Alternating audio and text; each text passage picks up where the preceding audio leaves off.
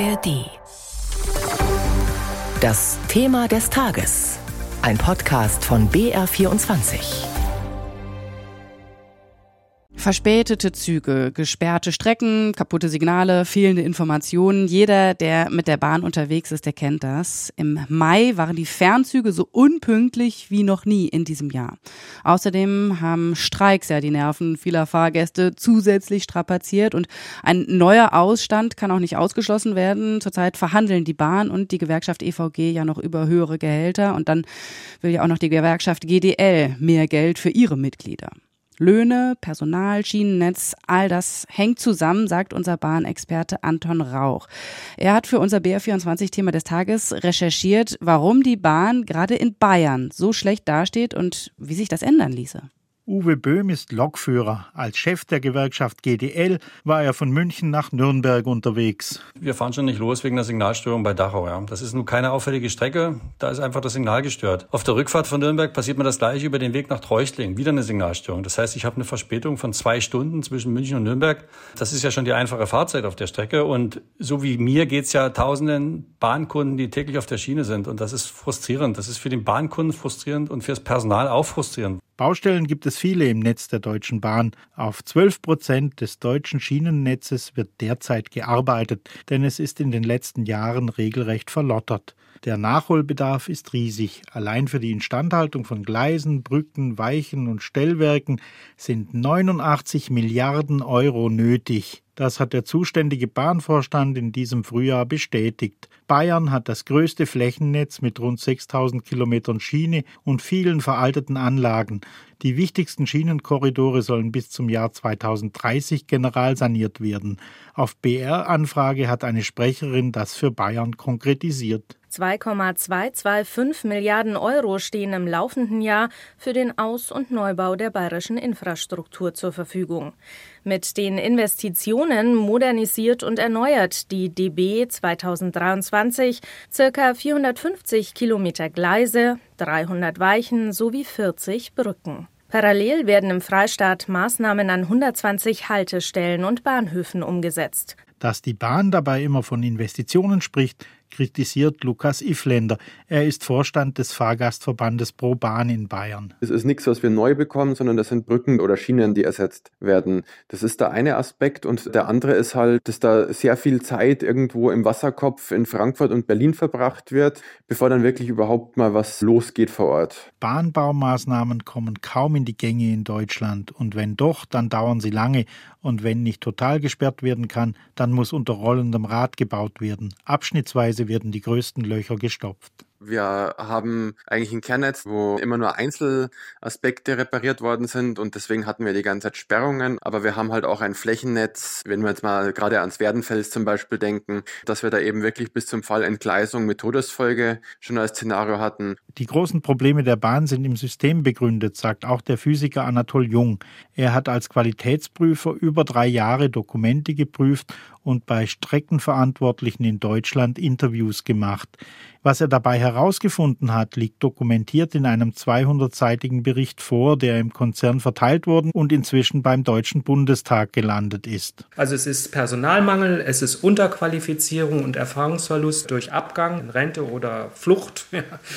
Dann die Netzüberlastung, der Anlagenzerfall, die nachlassende Instandhaltungsqualität, das erhöhte Störaufkommen und vor allem der mitwachsende Druck in der Linie. Es wird massiv nach unten gedrückt und immer mehr, habe ich jetzt vor ein paar Tagen wieder gehört von meinen Instandhaltungsjungs. Mit mehreren Arbeitsgerichtsprozessen ist Anatol Jung aus dem Unternehmen gedrängt worden.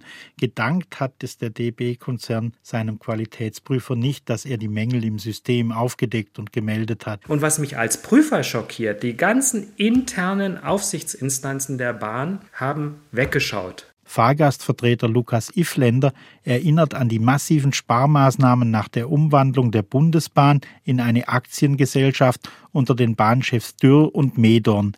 Ihr Ziel war es, eine Infrastruktur zu haben, die Gewinn erwirtschaftet. Die waren dann quasi auf das minimal Notwendige ausgelegt. Das heißt, in einem Idealzustand brauche ich ja kein Überholgleis, weil die Züge alle pünktlich sind. Ich brauche keine Überleitstellen, weil immer alle Gleise verfügbar sind. Und mit dieser Utopie oder Illusion ist man da rangegangen und hat das alles zusammengespart, weil man dachte, wir müssen irgendwie diesen Börsengang schaffen. Gleichzeitig hat der Bund viele Milliarden Mark und dann Euro eingenommen, als nicht nur in den großen Städten wie Frankfurt, Stuttgart oder München die Bahn Platz machen musste für neue Stadtviertel. Gleise, Weichen, Bahnanlagen wurden ja für verzichtbar gehalten, die Güterverladungen aus den Städten genommen. Und wenn man jetzt gucken würde, heute hätten wir gerne eigentlich solche Flächen mit der idealen Anbindung für City-Logistik-Konzepte, für ökologische Feinverteilung mit Elektrofahrzeugen im Anschluss. In der Zeit sind auch die Eisenbahnerwohnungen verkauft worden. Hohe Mieten sind ein Problem, warum die Bahn sich heute schwer tut, Mitarbeiter zu finden. Menschen, die einen der 50 Eisenbahnberufe oder der 24 dualen Studiengänge aufnehmen wollen. Darauf weist Martin Burkert hin. Wir haben den Vorsitzenden der Eisenbahner- und Verkehrsgewerkschaft am Telefon erreicht Man muss Obacht geben, dass man da nicht abgehängt wird in der Tarifentwicklung. Es gibt aber auch eine zu große Breite in der Führung. Wir brauchen eigentlich die Fachleute und Fachkräfte betrieblich, wir brauchen sie vor Ort. In den Werkstätten, im Fahrdienst, in den Stellwerken fehlt Personal. Überstunden häufen sich.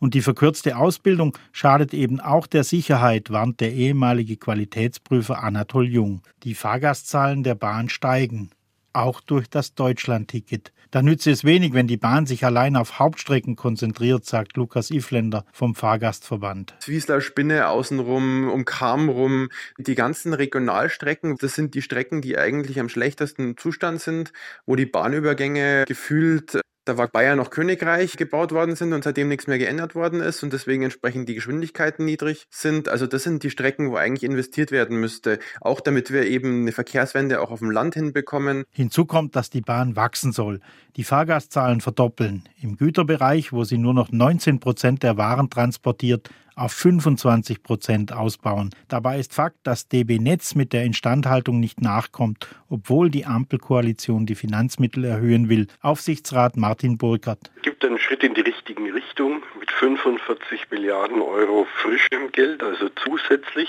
Erst 51 Prozent der Bahnstrecken in Bayern sind bis jetzt elektrifiziert und an fünf Grenzübergängen nach Tschechien und Österreich fehlt auf der bayerischen Seite der Fahrdraht. Lukas Ifländer sagt, nach den an der Bahn desinteressierten Verkehrsministern von SPD und CSU stellen sich Bahn und Regierung nun zumindest der Realität. Wir gehen wirklich davon aus, dass man in der Vergangenheit da nicht drüber reden durfte. Die Angst- und Schweigekultur müsse sich ändern, sagen die Experten einhellig. Aber ob das reichen wird für Verbesserungen, dass der Staat das Netz in einer nicht gewinnorientierten Infrastrukturgesellschaft übernehmen soll, ist ein Vorschlag, der immer mehr Anhänger findet. Die Eisenbahnergewerkschaft EVG ist da zurückhaltend. Sicher dagegen sei, dass die Bahn in Deutschland sehr viel Geld braucht. Helmut Schmidt hat einmal gesagt, wir können uns nur eines leisten, die Bundeswehr oder die Bundesbahn. Darauf hat man entschieden, die Bundesbahn zu privatisieren, 100 Prozent im Eigentum des Bundes.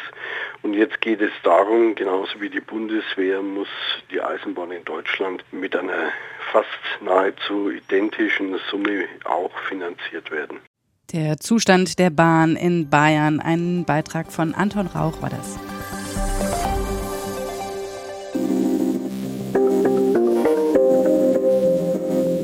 Dreimal besser.